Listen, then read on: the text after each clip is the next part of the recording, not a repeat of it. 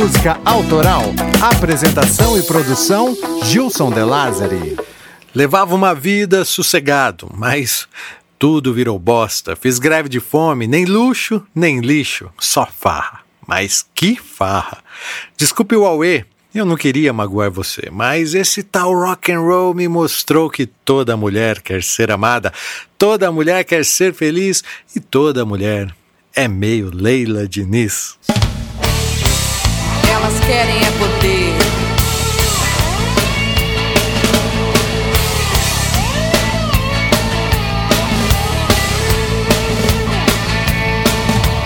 Mães assassinas, filhas de Maria, polícias femininas, nazis judias, gatas gatunas, quengas no cio, esposas drogadas, tadinhas mal pagas. Toda mulher quer ser amada. Toda mulher quer ser feliz. Toda mulher se faz de coitada. Toda mulher Você sabe quem foi Leila Diniz? Eu já tinha ouvido falar, mas é bom lembrar que ela foi uma atriz brasileira que quebrou tabus de uma época em que a repressão dominava o Brasil. Escandalizou ao exibir sua gravidez de biquíni na praia e chocou o país inteiro ao proferir a frase: transo de manhã, de tarde e de noite. Leila foi muito criticada e acabou considerada uma mulher à frente de seu tempo, ousada, empoderada e muito criticada pela sociedade conservadora das décadas de 60 e 70, mas também, pasmem, criticada pelas feministas que acusavam Leila Diniz de estar a serviço dos homens. Daí Vem Rita e diz: toda mulher é meio Leila Diniz e cria a representação alternativa da mulher independente brasileira, a mulher que não precisa levantar bandeiras ou repetir jargões que apenas seus ovários já lhe garantiam. Esse era um trocadilho que Rita adorava usar e também explicá-lo. Um dia me disseram que para fazer rock and roll era preciso ter culhões e eu levei isso a sério. Tanto que esfreguei meus ovários na cara desses velhos roqueiros. Dei passagens ouvintes do clube, pois está chegando a rainha do rock brasileiro. Tem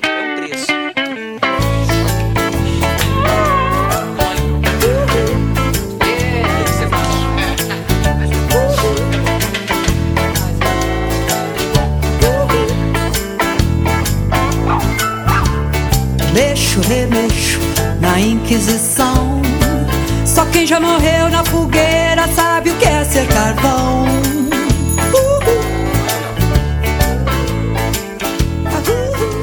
O Clube da Música Autoral é um podcast que faz parte do Overcast, uma rede de podcasts que foge do padrão da podosfera tradicional. Conheça todos os afiliados acessando overcast.com.br. Se você está acompanhando essa temporada, já percebeu que Rita Lee é a primeira mulher brasileira. Acontece que quem escolheu os temas e a ordem foram os sócios do clube através da enquete de apoio. O lance aqui é bem democrático mesmo, sabe? E quero convidá-lo para que também seja um sócio do clube. Olha, Ser sócio e participar das enquetes custa apenas 10 reais por mês e você assina através do PayPal, do PicPay, do Apoia-se e do PagSeguro. Sou mais macho que muito homem. Nem toda feiticeira é corcunda. Nem toda brasileira é bunda. Meu peito não é de silicone. Sou mais macho que muito homem. No final dessa temporada vai rolar um episódio extra, onde Cocão e eu leremos as melhores mensagens e e-mails que foram enviados durante essa temporada. Se você gostou de algum episódio, não fique de fora dessa. Estamos no Facebook, no Instagram, no Twitter e no YouTube. Procure por Clube da Música Autoral, que só de seguir você já começa a fazer parte desse clube. E aproveito também para pedir que nos acompanhe no Spotify também, ok? Então, beleza. E para fechar esse bloco de avisos, lembro que estou tentando editar o meu livro, Os Delírios Musicais, um projeto da hora que conta a minha história de superação relacionada à música. Bote fé, é um projeto justo que merece o seu apoio. No nosso site, o site do Clube da Música, você encontra todos os links que foram citados aqui, tá? É clubedamusicaautoral.com.br. Clube da música autoral. A história de hoje é sobre sexo, drogas e rock and roll, ou seja, Rita Lee. Então, vamos começar pelas drogas. O ano é 1972 e Rita como todos sabem, havia se consagrado como integrante dos Mutantes, uma banda de rock psicodélico dos anos 60 que traz o DNA do rock brasileiro consigo. Acontece que, em outubro deste mesmo ano, 1972, ela saiu da banda, ou se preferir, saíram com ela. Rita Lee chorou, gritou, xingou, mas de nada adiantou. Após um tempo de luto, ela aceitou o desquite musical, chacoalhou a poeira e decidiu seguir em frente na música. Para financiar a nova empreitada, Rita precisava de grana. E por acaso, essa era a fase áurea dos hippies, do tropicalismo, da paz, amor e drogas. Muitas drogas.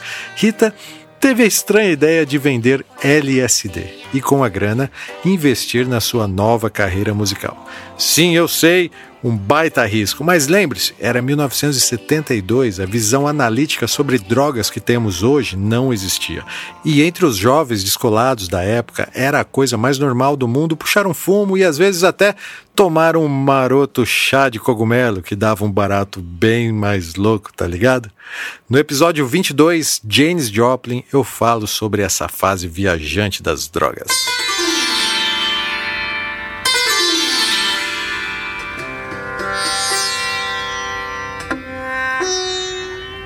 Mas aqui estamos no Brasil e a droga mais cobiçada era justo a que não tinha, o LSD.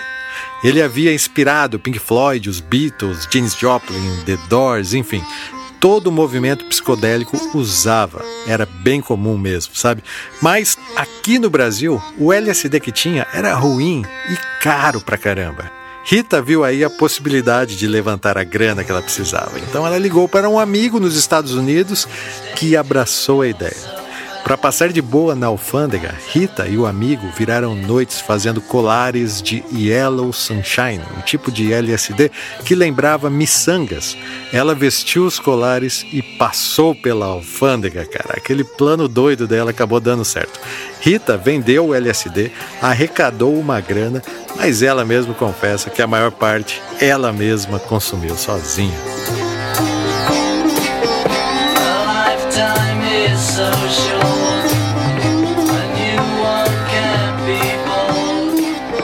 Era ilícito?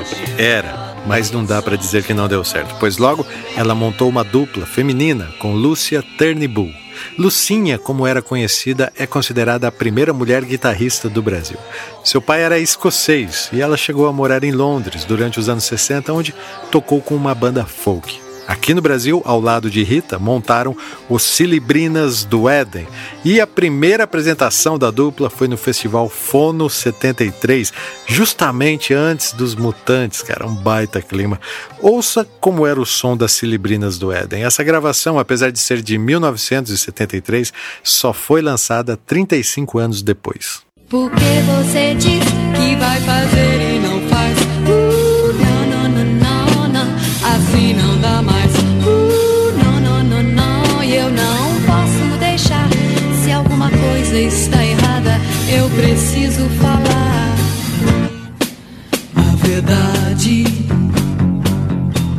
A recepção do público foi fria com as cilibrinas. Para piorar, o projeto era acústico, no momento em que as guitarras elétricas estavam em alta.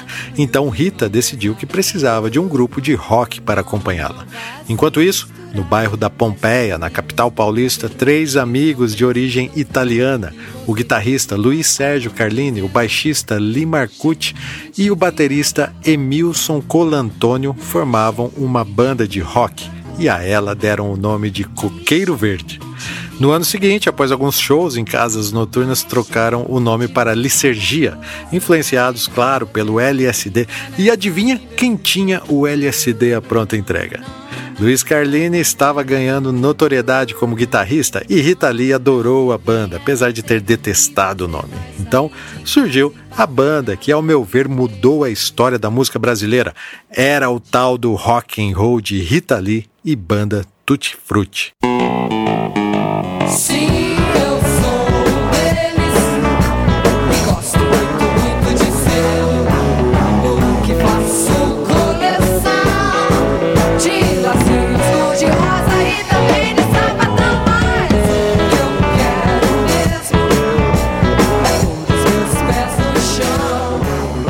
Essa música que estamos ouvindo faz parte do disco de estreia dessa sensacional parceria.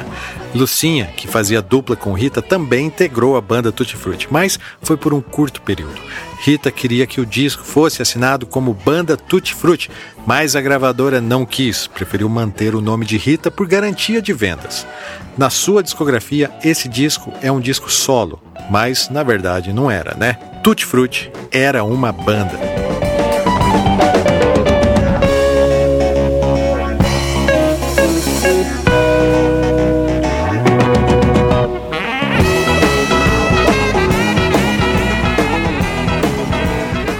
Esse primeiro disco de 1974 se chamou Atrás do Porto Tem uma Cidade, e algumas canções, como Mãe Natureza e Menino Bonito, tiveram relativo sucesso nas rádios, mas nada comparado ao que viria pela frente. A Philips Records, atual gravadora de Rita, vinha minando a criatividade da banda, recusando músicas por julgarem alternativas demais. Então, em 1975, com um novo contrato pela Som Livre, chegava nas lojas Fruto Proibido, o disco que trazia literalmente esse tal rock and roll. E melhor, agora assinado como Rita Lee e Tutti Frutti. Sente o drama.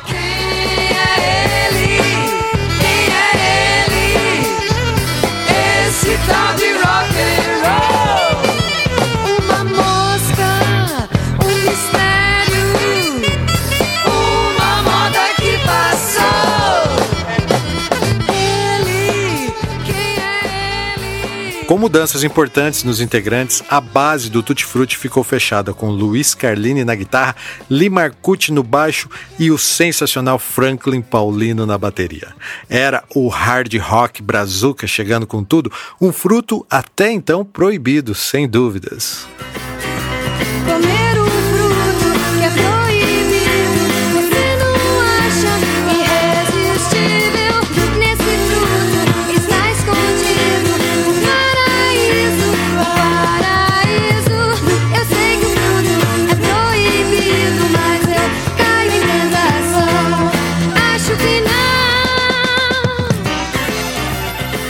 Esse disco é tão bom, mas tão bom, não tô brincando não, cara, que não é só eu que acho. A Rolling Stone elegeu Fruto Proibido o 16º melhor disco brasileiro de todos os tempos. A minha preferida desse disco se chama Luz del Fuego, uma homenagem de Rita à vedete Dora Vivacqua, uma famosa feminista que quebrou paradigmas culturais durante os anos 40 e 50. Eu hoje represento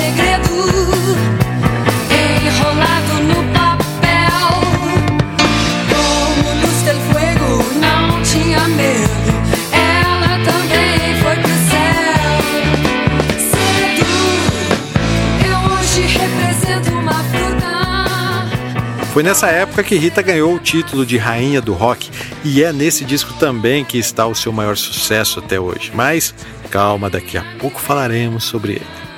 Eu só não posso deixar de citar a canção Agora Só Falta Você. Seria injusto, mas um dos grandes clássicos do B-Rock. Muitos fãs de Rita Lee consideram esse disco, O Fruto Proibido, o melhor de toda a sua carreira e, humildemente, eu tenho que concordar. Let's see.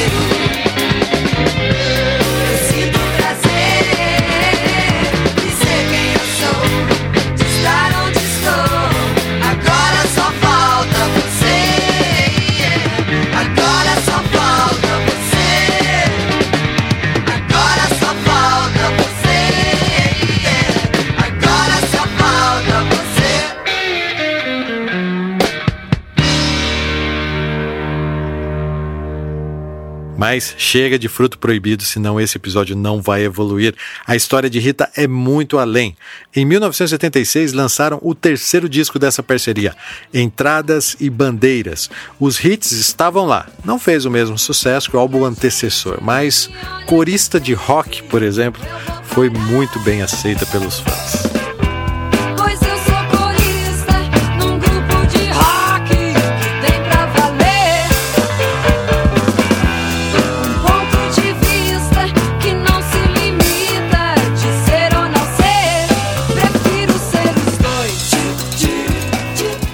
Apesar que Coisas da Vida foi o grande sucesso radiofônico desse disco.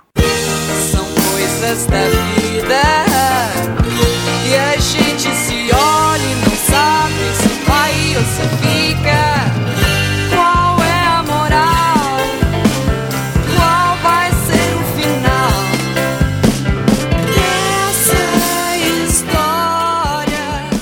Rita ainda interpretou Bruxa Amarela, cara, uma canção de Raul Seixas e Paulo Coelho, escrita especialmente para ela. Acabei de tomar minha cerveja. Minha comida ainda está quente sobre a mesa. Duas horas da manhã eu abro minha janela e vejo a bruxa cruzando a grande lua amarela. E vou dormir quase em paz. Então, Rita Lee conhece Roberto de Carvalho. E isso causa uma mudança radical e inesperada em sua vida, nem um pouco organizada. Quando eu não comento, nem parece que a ditadura militar foi tão ruim assim, mas foi sim, tá? Não adianta por panos quentes. Rita era rock and roll, ela usava drogas, gostava de sexo, mas definitivamente ela nunca foi comunista. Pelo contrário, ela era conhecida por bater de frente com o que ela gostava de chamar de a turma do Bolinha, em referência a Chico Buarque e os jornalistas e intelectuais de esquerda, né, que o defendiam. Rita, vocês sabem, era meio Leila Diniz, mas mesmo assim, em 1976, militares invadiram a sua casa. Ela estava dormindo. Os milicos bateram uma geral e encontraram uma porção de maconha. Rita foi presa, julgada e condenada. O curioso é que Rita afirma que nessa época estava limpa, pois também estava grávida de três meses e sofria com fortes dores abdominais. Mesmo assim, ficou dois meses encarcerada e um ano em prisão domiciliar. Foi nessa época que Rita e Elis Regina fizeram uma grande amizade, pois ela foi a única colega de profissão que a ajudou. Logo que ficou livre, todos esperavam que Rita Lee compusesse alguma crítica ao regime militar. Claro, era o que todos faziam. Mas não, em parceria com Paulo Coelho, escreveram Arrombou a Festa, tirando um baita sarro da MPB e dos críticos intelectuais cagadores de regras da época. Esse single, cara, vendeu 200 mil cópias. A música popular. Sou a garota papo firme que o Roberto falou. Da música popular. O tico-tico tá rolando na. Música popular. Olha que coisa mais linda, mais cheia de música popular. Mamãe, eu quero.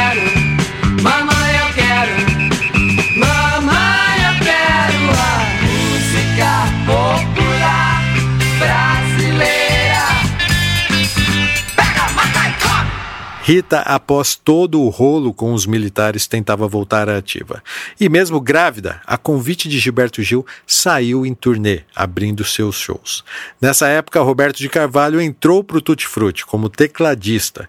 Em 1977, nasceu o primeiro filho do casal, Beto Lee, e após uma breve pausa, Tutti Frutti entrou em estúdio pela última vez para gravar com Rita o último disco dessa leva que foi genial para a música brasileira.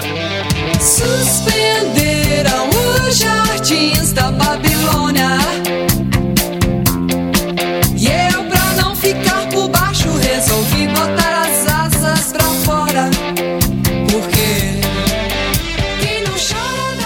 Disco Babilônia foi um mega sucesso e fortalecia a parceria entre Roberto de Carvalho e Rita Lee.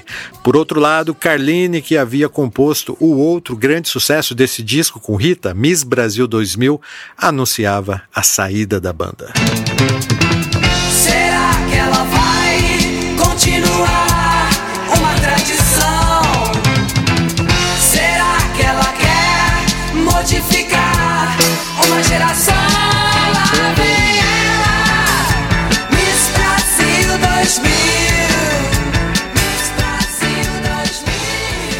2000. Carline estava nitidamente incomodado por ter perdido espaço para Roberto e levou o nome Tutti Frutti com ele para seguir com outras formações, deixando Rita e Roberto completamente à vontade para mudar novamente esse tal rock and roll.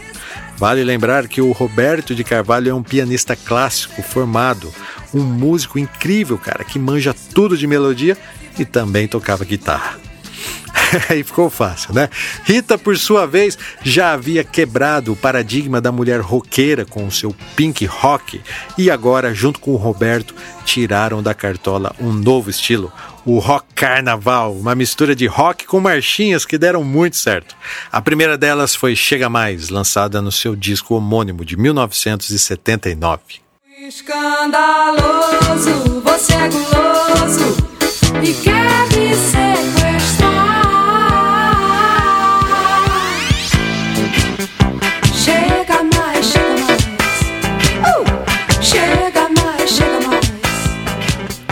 Talvez muitos conheçam Rita dessa fase em diante, quando as músicas começaram a ter um absurdo alcance comercial, sendo tema de novela e de campanhas publicitárias. Nesse disco também surgem suas primeiras baladas radiofônicas. Uma delas, Doce Vampiro, mostrava todo o lado safadinho de Rita e o início de uma série de declarações amorosas à sua grande paixão, Roberto de Carvalho. Venha me beijar meu doce vampiro. Oh, oh, oh, na luz do luar. Ah, ah, vem açucar No mesmo disco, podemos saborear a insaciável mania de você, ao qual Rita afirma ter composto logo após uma sensacional trepada com Roberto de Carvalho. Ela dizia: Foi assim, ele pegou o violão e eu um papel, e ainda suados a compomos em questão de minutos. Meu bem, você me dá água na boca, vestindo fantasias tirando a roupa molhada de suor, de tanto a gente se beijar. Em 1979 nasce o segundo filho do casal, João, e em 1981 o terceiro, Antônio. Rita, diferente de sua mãe, não tinha lá muito talento como dona de casa, mas entre altos e baixos ela ia se virando. Já profissionalmente, a grande dúvida da mídia na época era se Rita conseguiria sustentar mais um disco comercial como aquele que lhe rendeu aparições nas TVs e o topo das programações de rádio. Essa resposta veio com o lançamento seguinte, e Rita, convicta do bom trabalho, afirmava: Preparem-se, Vou balançar a América com o meu som. E o histórico disco Rita Lee de 1980, mais conhecido pelo seu grande hit Rock Carnaval, Lança Perfume, não balançou só a América não, viu?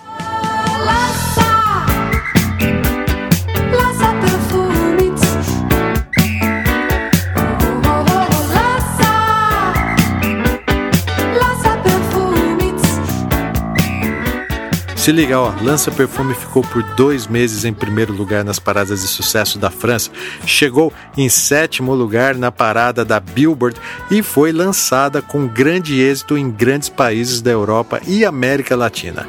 Até o príncipe Charles da Inglaterra se passou por excêntrico ao dizer que sua cantora favorita era Rita Lee. Enquanto isso, no Brasil, outro sucesso estava estourando desse disco. Baila Comigo, que também definia os novos rumos da música moderna brasileira. Baila comigo, como se baila na tribo. Baila comigo, lá no meu esconderijo. Ai, ai, ai, baila. Mas e o rock? Rita seria uma traidora do movimento? Que nada, cara. No meio dessa salada de estilos aí, ele estava lá também, o bom e velho rock and roll. Porra, meu! E quanto mais o rock rola,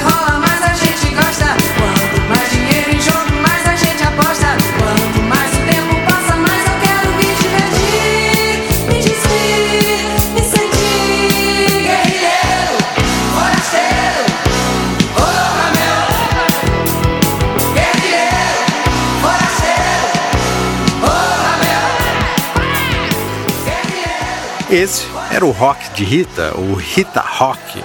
E vocês sabem, né? Rock and roll não é apenas um estilo musical. Quem se limita a isso está longe de compreender sua essência. Rock and roll é também um estilo de vida.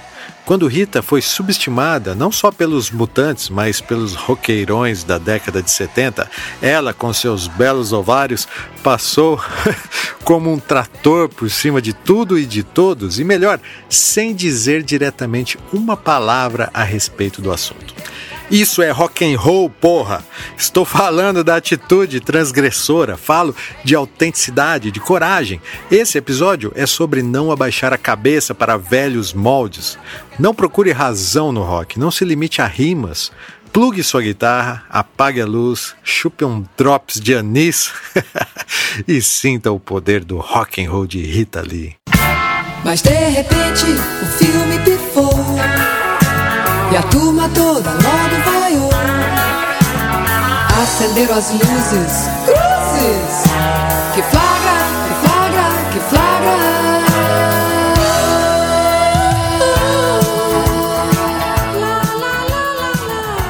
Foi um flagra, sem dúvida. E o bom é que toda a história da rainha do rock está muito bem documentada para as futuras gerações. Os anos 80 foi a fase mais chapada dela, sem dúvidas, mas depois Rita até tentou levar uma vida sossegada, mas não deu.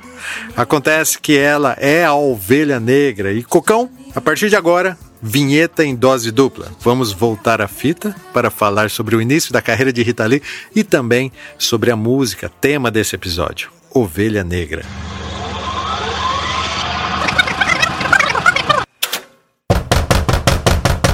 Quem é? Clube da Música Autoral.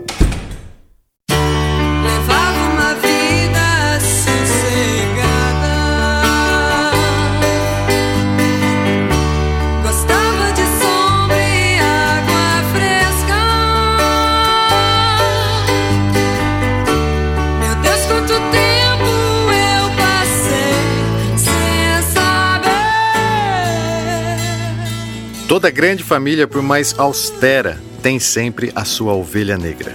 Rita Lee é uma delas e aceita com tranquilidade a classificação. Ela curte e até aproveita disso. No início, quando ainda estava no colégio e tocava com os colegas Arnaldo e Sérgio, seus pais tentaram proibir que a menina sardenta se enfeitiçasse pela perigosa vida de artista, pois acreditavam que isso prejudicaria os seus estudos de odontologia. A briga feia mesmo sobreveio na época em que os três companheiros de escola resolveram formar um grupo, os Mutantes, e integrar no ríspido e malquisto ramo artístico. Para isso, Rita Lee teve que fugir de casa.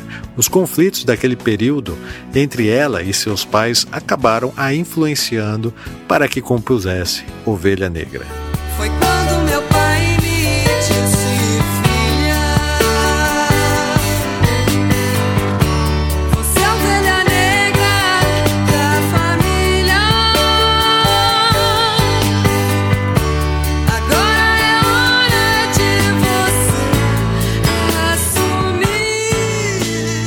A Ovelha Negra nasceu em 31 de dezembro de 1947, às vésperas do Ano Novo.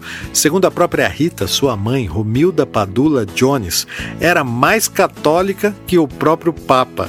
E seu pai, Charles Venley Jones, era um imigrante americano descendente de índios. Rita Lee Jones era a caçula de três irmãs, Mary Lee Jones e Virginia Lee Jones. O Lee é um nome composto que o pai quis registrar em todas as filhas em homenagem ao general Robert Edward Lee, famoso por ter comandado o exército da Virgínia do Norte durante a Guerra Civil Americana.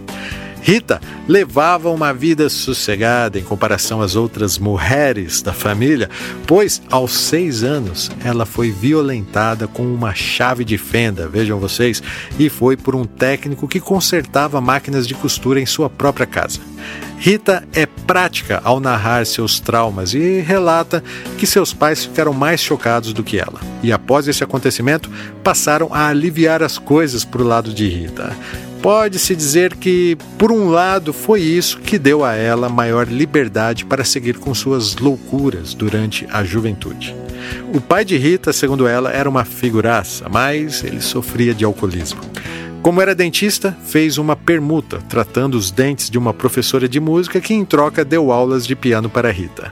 Na adolescência, ela queria ser atriz. Sim, o grande sonho da pequena Rita era ser atriz e não cantora.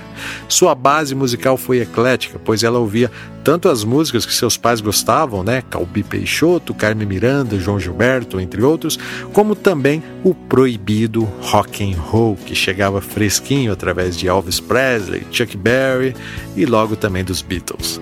A esperta Rita tratou logo de pedir uma bateria de presente e ganhou.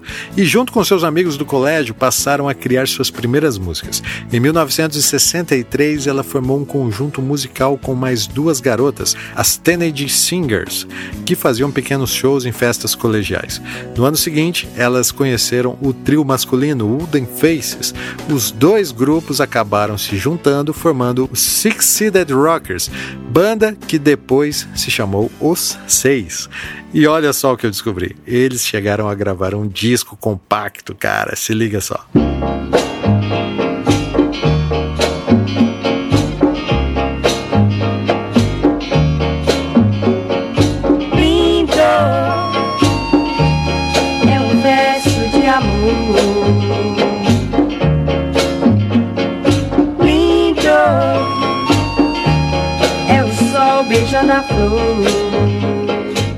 Com a saída de três componentes, sobraram Rita, Arnaldo e Sérgio, que resolveram mudar o nome mais uma vez, passando a se denominarem os Bruxos. Mas, por uma sugestão de Rony Von, o grupo mudou o nome pela última vez. E a partir de agora eram os Mutantes.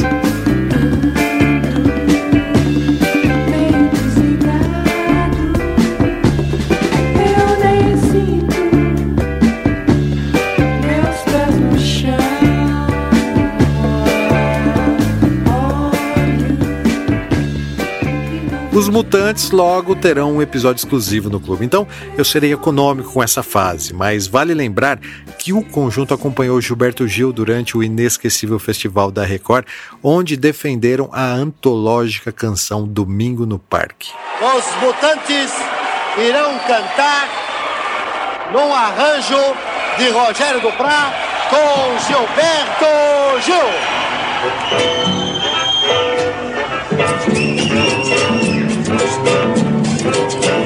Rei da brincadeira, Ei, José, o rei da confusão. Ei, João, Um trabalhava na feira, Ei, José, outro na construção. Ei, João. Rita tocou pandeiro e cantou, e eles faturaram o segundo lugar desse festival, empatados com Alegria Alegria de Caetano Veloso. Se você gosta dessa fase dos festivais da música popular brasileira, lembro que no episódio 12, Jorge Maravilha, eu também falo bastante a respeito, tá? O José, como sempre, no fim da semana, guardou a barraca e sumiu. Foi fazer no domingo um passeio no parque, lá perto da boca do rio. Rita casou-se com seu parceiro dos Mutantes, Arnaldo Batista. No começo até foi legal, né? Os Mutantes produziram dois discos solos para ela. Beauty Up, de 1970, e posteriormente, em 1972, Hoje é o Primeiro Dia do Resto da Sua Vida, que na verdade é um disco dos Mutantes, mas o contrato com a Philips não permitia que os Mutantes lançassem dois discos no mesmo ano, então eles optaram que Rita o assinasse sozinha. Hoje é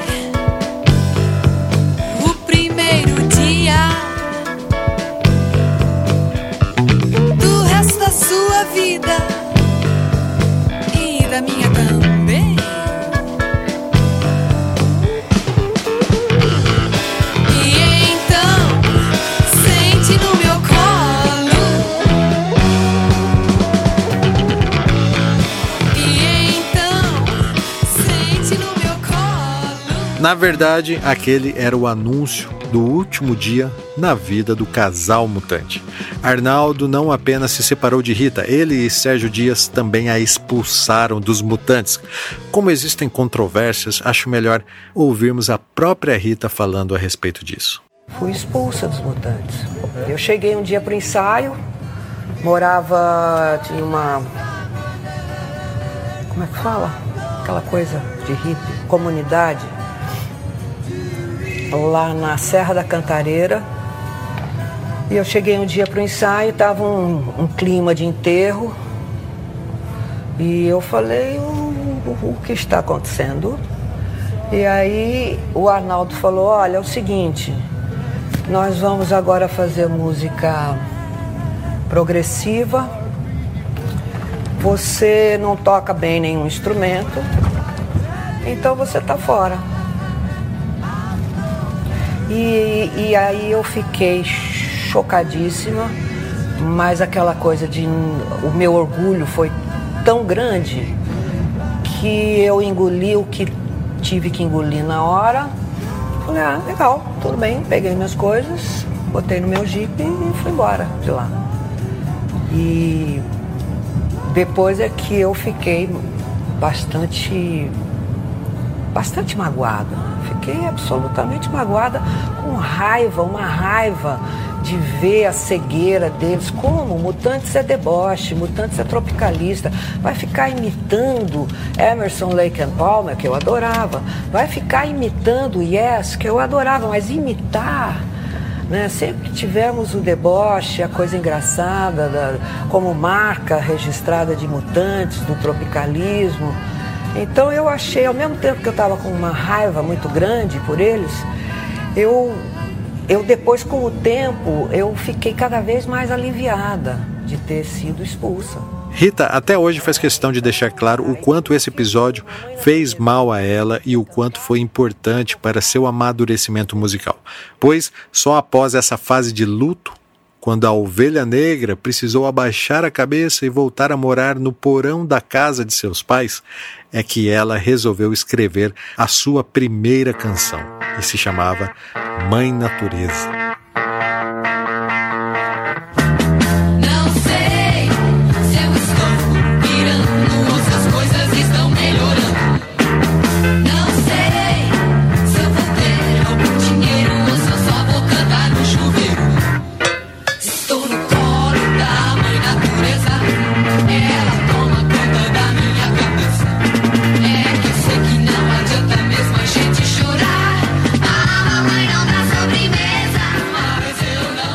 Resto da história a gente sabe, né?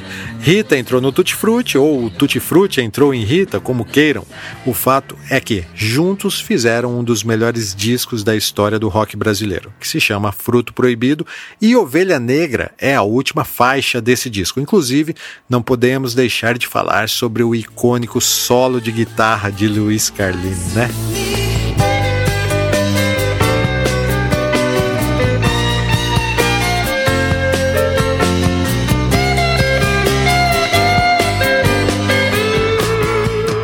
Luiz Carlini conta que seu grande sonho na época era ter uma guitarra Gibson modelo Les Paul Gold Top. Eu sei bem o que isso significa porque eu fui vendedor de instrumentos por muitos anos em São Paulo.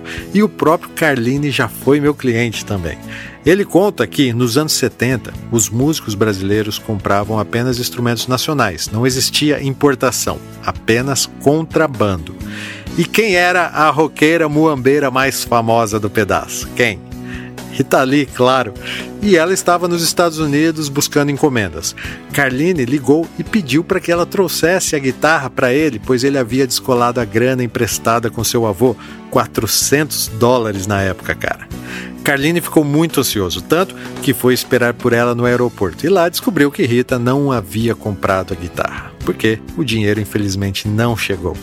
Carline ficou muito mal, principalmente porque naquela semana eles estavam indo para o Rio de Janeiro, onde gravariam Ovelha Negra, e ele havia composto um baita solo, talvez o melhor de sua carreira. E o plano era gravá-lo com a Gibson, que Rita não trouxe. Chegando no Rio, ainda triste, ele resolve caminhar um pouco pelos bares quando de repente aparece do nada um gringo falando em inglês perguntando se ele queria comprar uma guitarra. Carline achou estranho, mas resolveu arriscar. Foi até o hotel que o gringo estava hospedado e, ao abrir o case, ele viu que se tratava de uma Gibson Les Paul Gold Top, o mesmo modelo que ele pediu para Rita lhe trazer. Carline enlouqueceu, mas como comprá-la? O dinheiro havia sumido. Ele resolveu ir até o banco e pediu reembolso. Carline estava tão eufórico que chegou a implorar. O gerente pediu calma e foi verificar o que havia acontecido. Moral da história: Carline conseguiu recuperar todo o seu dinheiro. Pegou um táxi e voltou ao hotel do gringo, onde entregou todo o dinheiro que tinha em sua carteira. Ao sair do hotel com a guitarra, esbarrou em Ezequiel Neves, o produtor musical famoso pela parceria com Cazuza, e Ezequiel lhe emprestou o dinheiro do táxi. Carline então foi direto ao estúdio, onde estava rolando as gravações e com sua almejada Gibson Les Paul Gold Top, que o acompanha até hoje, gravou o eterno solo de Ovelha Negra.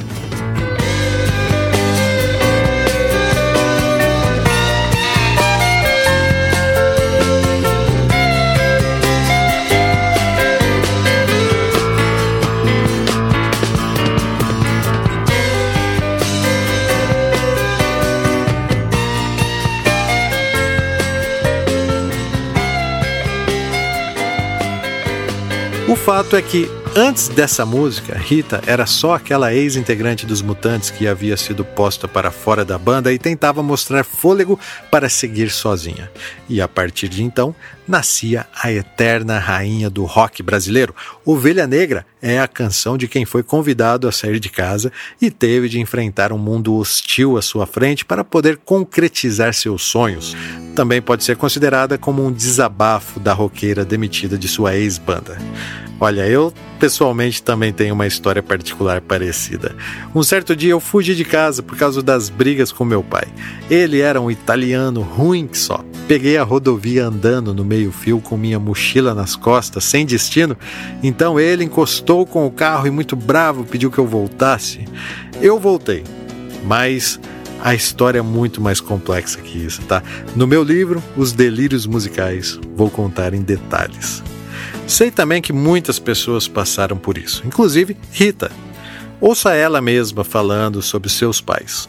Acho que até até meu pai ouvir no rádio Ovelha Negra, hum, ele não não dava muito valor não. Ele achava que de um momento para o outro, o hobby musical ia acabar e eu ia fazer odontologia. Minha mãe ficava mais preocupada com a ideia que ela tinha do que era ser artista. Mas eu me lembro que uma vez ela viu, acho que foi no Festival Internacional da Canção, ainda na época dos Mutantes. Aí ela comentou para mim, falou: Olha, eu pus eu assisti, eu fiquei nervosa quando você vocês iam aparecer, mas eu pus uma imagem de Nossa Senhora Aparecida em cima da televisão para proteger, e depois eu soube que vocês foram classificados. Oh, obrigado, mãe, obrigada, não sei o que, tudo. Só que depois ela resolveu assistir a classificação, né? Foi quando eu fui de noiva mais grávida. Aí ela teve um piripaque. Rita foi rebelde, sim, ela fez tudo o que achou que deveria fazer e também pagou caro por isso. Uma curiosidade sobre Ovelha Negra é que Rita, que era, sim, muito doidona, foi presa pelos militares justamente quando parou de usar drogas. Na delegacia, Rita ficou presa junto com os outros presos políticos da época do combate ao comunismo, né? E esses presos deram um jeito de arrumar um violão para que Rita cantasse para eles Ovelha Negra, uma música que enaltecia um sentimento mútuo. Afinal, aqueles presos políticos eram naquele momento as ovelhas negras do Brasil.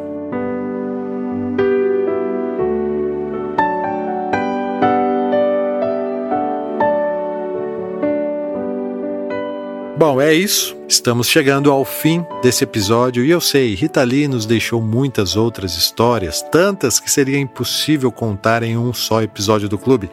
Hoje, ela está aposentada dos palcos, mas continua compondo e não descarta a possibilidade de lançar um novo disco em breve. E eu não descarto a possibilidade de retomar essa história em breve e acabar de narrar a saga da rainha do rock.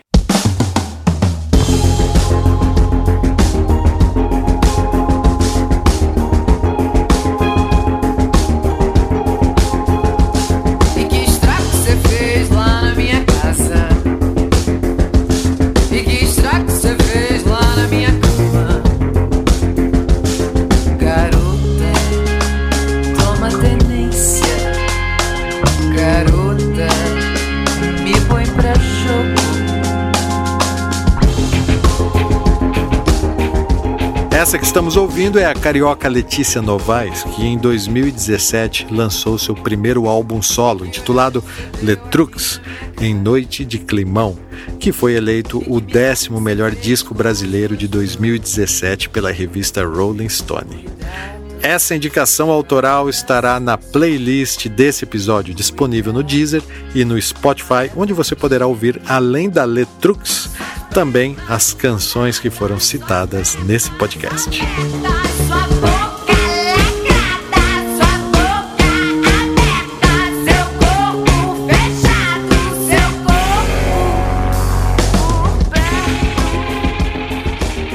Gostaria de agradecer aos sócios diretores do clube, o João Júnior Vasconcelos Santos, Matheus Godoy, Antônio Valmir Salgado Júnior, Luiz Prandini, Emerson Castro, Henrique Vieira Lima, Caio Camasso e ao recém-chegado Luiz Henrique Oliveira Machado. Seja bem-vindo, Luiz.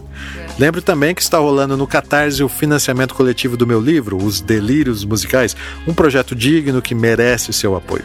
E nas redes sociais, nas quartas-feiras, quinzenalmente, rola uma live para debater os últimos episódios. Procure por Clube da Música Autoral, que só de seguir você já começa a fazer parte desse clube. Por fim, acesse nosso site clubedamusicaautoral.com.br, que lá você encontra todos os links que foram citados nesse episódio.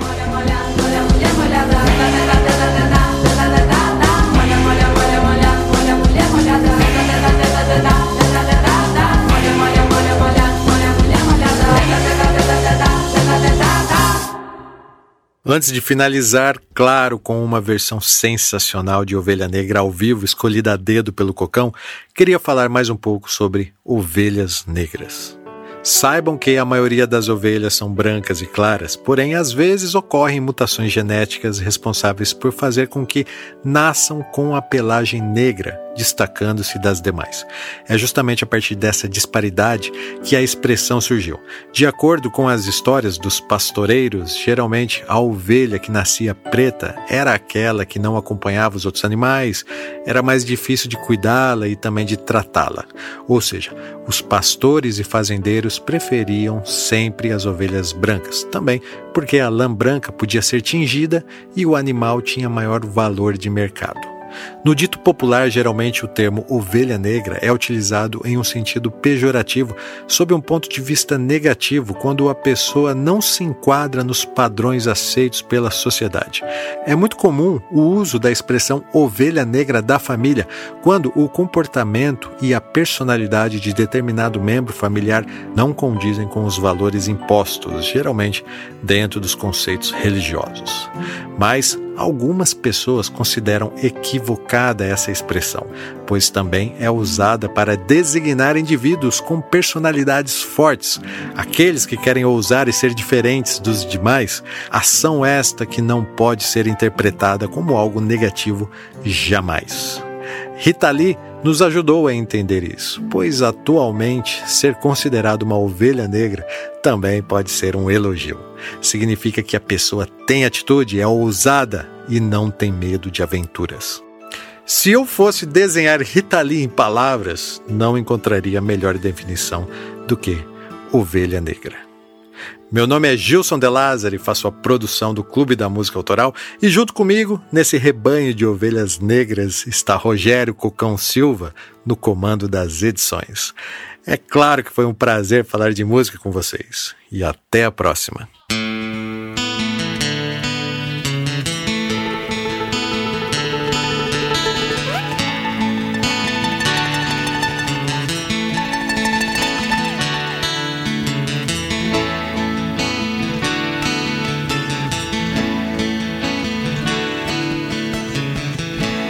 Levava uma vida sossegada. Gostava de sombra e água fresca. Meu Deus, quanto tempo eu passei sem saber. Ah, oh, oh. Foi quando meu pai me disse, filha. Essa é negra da família. Agora é hora de você assumir. Ah, e sumir, baby, baby. Não adianta chamar quando alguém está perdido procurando se encontrar. Baby, baby, não vale a pena esperar, oh não. Tire isso da cabeça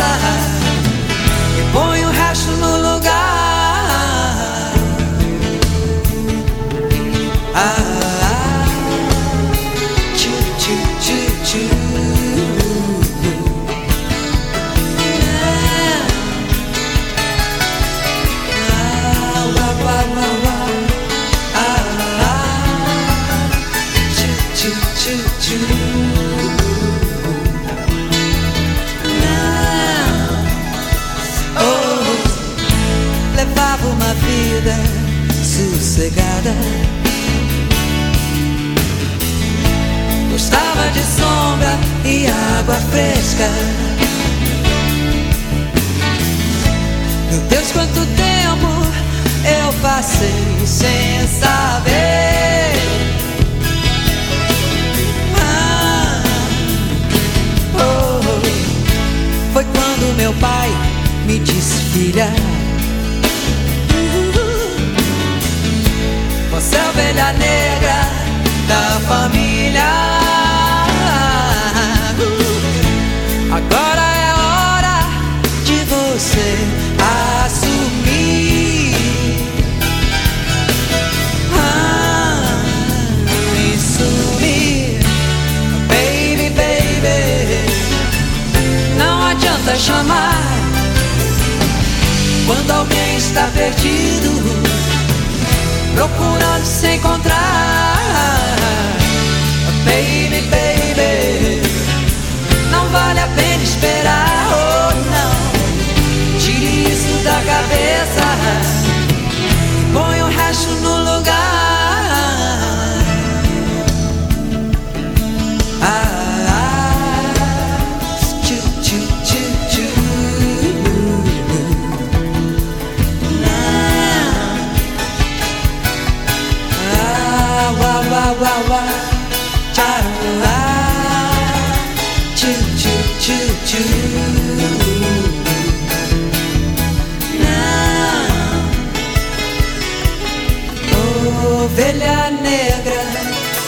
família não vai mais voltar, não vai,